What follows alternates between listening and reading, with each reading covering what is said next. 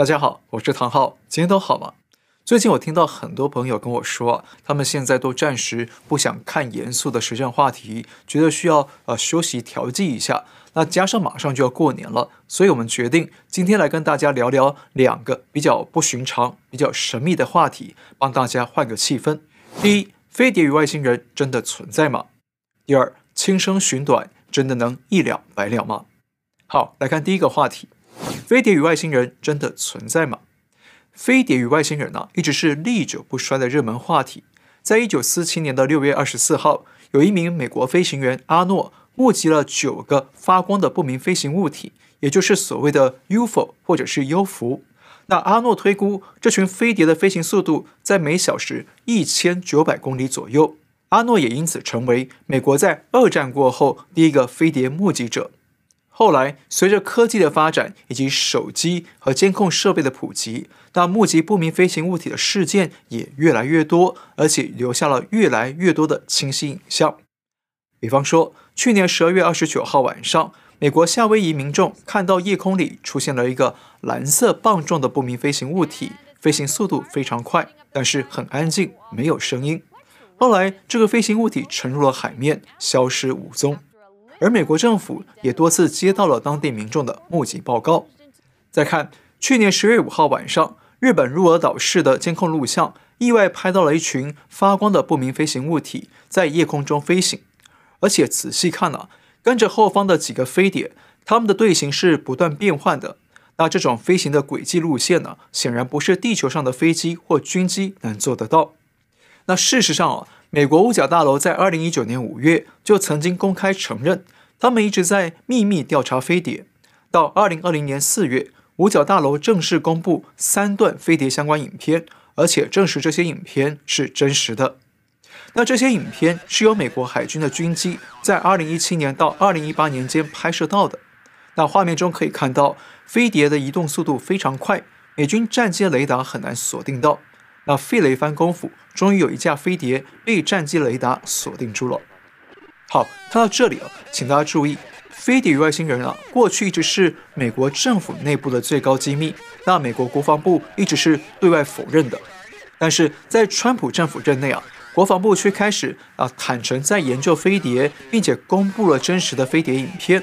那是不是川普政府有意的在对外公开飞碟与外星人的存在呢？那更有意思的是，去年的六月十八号是父亲节，川普跟他的儿子还特别推出了一档专访节目。那小川普特地问川普说：“到底有没有外星人？”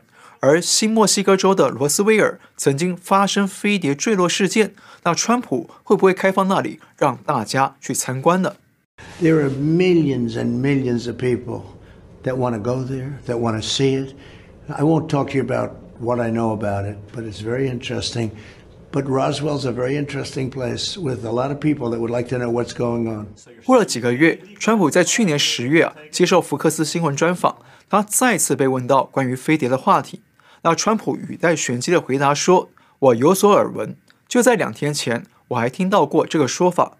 我会进行核实，好好的深入研究一下。”那相信你一定跟我一样很好奇，为什么川普政府要突然一直提到飞碟呢？后来啊，在去年十二月初，一位前以色列将军出面表示，外星人是真实存在的，而且他们还跟美国、以色列等国家接触，但是外星人要求他们得保密，不要张扬。但是川普差一点就要爆料外星人的真相，最后还得外星人出面阻止他，因为外星人认为人类还没有准备好。所以啊，现在回顾来看呢，就豁然开朗了。原来川普真的一度想要公开飞碟与外星人的真相，但是最后被外星人挡了下来。反倒是这位以色列将军出来帮川普爆料，还挺有意思的。所以您说外星人与飞碟到底存不存在呢？那我不知道您的观点哦，但是我个人是相信有外星人存在的。毕竟宇宙这么浩瀚巨大，那如果说只有人类独自住在宇宙里啊，那实在太孤单了，也实在太低估了宇宙的奥妙了，对吧？我们来看一个视频，这是在去年三月拍的。通过天文望远镜的镜头可以看到，在月球表面上有不明飞行物体悄悄飞过月球表面，而且还有影子。那显示呢，这些飞行物体是确实存在的。再看一次放大重播，可以看到这三个飞行体不但有影子，而且当影子遇到月球坑洞的时候，影子也会跟着扭曲或变形。那这证明了这些飞行体是真实存在的，不是电脑后置加上去的。再看一个真实事件，今年一月十七号，一架新加坡航空班机飞往瑞士苏黎世，结果就在飞机降落之前，机长发现有不明飞行物体靠近，赶紧广播要乘客们做好安全准备。那机上气氛一度相当紧张，结果真的有乘客拍到有一个疑似飞碟的不明飞行物体从窗外高速飞过。让他吓到，忍不住骂了粗口。好，现在网络上啊，关于飞碟的视频啊非常多，我们就不一一举例了。当然了，真真假假都有。不过呢，现在要带大家看的视频啊，可能会让你有点震惊。这是二零一三年在德国拍到的，可以看到有一架飞碟停在草地上，飞碟左侧隐约有两个白色的身影在移动。那过一会儿，两个身影消失了，没多久，飞碟就突然起空。停留在空中之后，再突然加速，消失在天空中。再把画面放大来看，可以看到确实有两个人在比手画脚的对话，接着就相继消失，可能搭上了飞碟，然后飞碟就快速升空离开地面。那这个视频确实相当不可思议，但看起来又相当的真实。那后来我通过一些特殊渠道去查证啊，发现这个视频内容是真的没错。所以我个人认为啊。外星人和飞碟呢，都是真实存在的。当然了，我现在没办法找个外星人或飞碟来给大家看了哈。但是我们频道的一些观众朋友也写信跟我反映过，他们以前曾经目击过飞碟，所以这个现象呢，其实啊并不少见。而根据《华尔街日报》的报道，在二零二零年一月到九月期间，美国的国家优抚通报中心收到的飞碟目击报告高达五千件，比二零一九年同期大幅增加了百分之。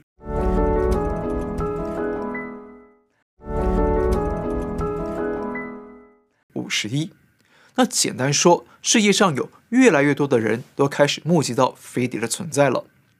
那事实上，目击飞碟不是现代人专利，在古代就已经有不少人看过飞碟。像北宋大文豪苏轼，也就是苏东坡，就曾经在九百多年前留下了一段特殊的诗句。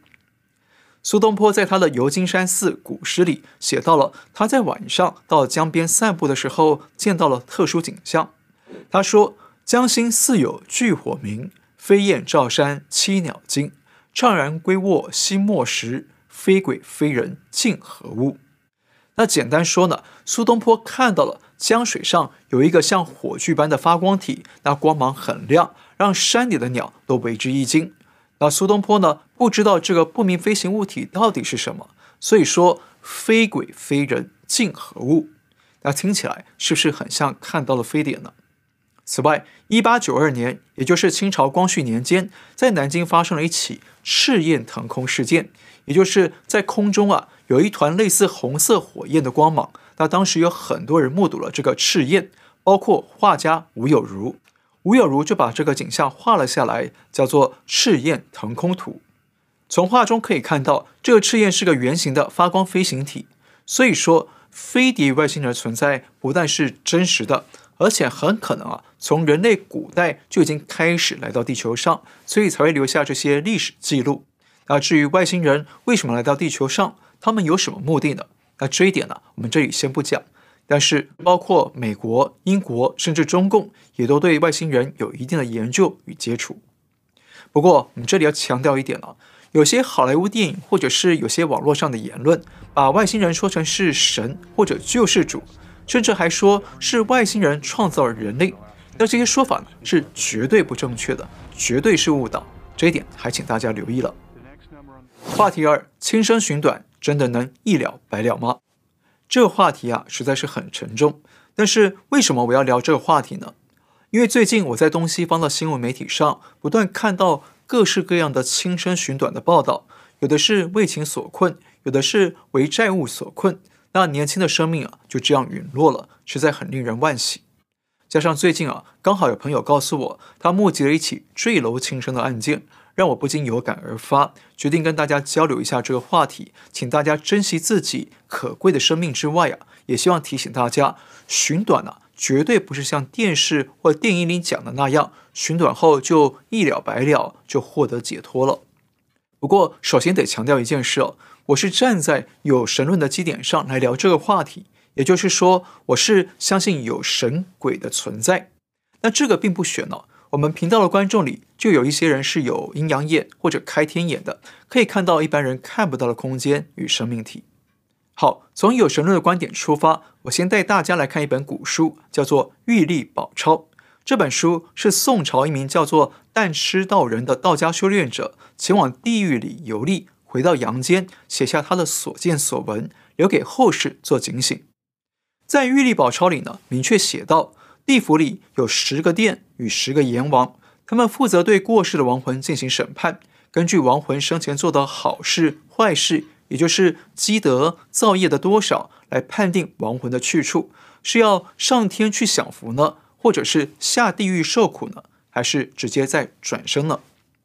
那《玉历宝钞》清楚写道：擅自轻生、自刎、自缢、服毒、投水等类寻死者。除忠孝节义、殉难为神之外，那其他的亡魂都要在第一殿秦广王那里进行审判受罚，罚他们不思天地生人、父母养生，非同容易。也就是罚他们不知道上天造人、父母养育孩子的辛劳与慈恩。而且呢，对于这些轻生的亡魂，还要每逢戌亥，悉如临死痛苦，照样现形。也就是每天到了戌时和亥时啊。也就是晚上七点到十一点之间，还要让亡魂再次体验寻短时的痛苦。那说白了，就是一个人在寻短之后，以为结束了人间的痛苦，但其实根本没有。到了阴间呢，还得继续反复经历寻短时的痛苦，不断的折磨，直到阳寿结束为止，才能继续到地府去接受审判，决定未来的去处。那举个真实案例哦。我刚才不是提到有位朋友目击了一起坠楼寻短的事件吗？那这位朋友啊，把现场的画面传给一位高人看。那那位高人说，坠楼者的亡魂就坐在遗体的旁边，那脸色惨白，而且变形了。那坠楼者跳下来之后呢，就后悔了。他才知道，原来寻短不会真的一了百了，而是更无助、更痛苦。那更遗憾的是哦，高人说，那位坠楼者在头七之后。也就是离世七天之后，就会开始反复体验他生前寻短的痛苦。也就是他会反复的跳楼，就像香港电影《见鬼》描述的那样，而且是一天之内会跳好几次，一直到他在人间的阳寿到期为止，才能下地府去受审。而且更可怕的是啊，高人说亡魂所在的空间跟阳间的空间啊是有个时间差的，也就是阴间跟阳间的时间是不一样的。那阴间的时间呢比较快，阳间的时间比较慢。但是呢，反复受苦的时间呢是以阳寿，也就是阳间的时间来计算的。所以说，假设坠楼者的阳寿还有三十年可以活，但是他轻生了，那么他可能得在那个空间里反复跳楼，跳上个几百年、上千年，才能等到阳间的三十年到寿。那大家想一想，这是不是很可怕？寻短呢、啊，不但没有真正解决了人间的痛苦。反而还要去阴间承受更大的痛苦、更久的痛苦，那是不是很不划算呢？而且，不论是佛家或道家的说法，都认为杀生是有罪的，是造大业的。那么，一个人寻短结束了自己的生命，是不是也是杀生呢？而且还是杀人呢？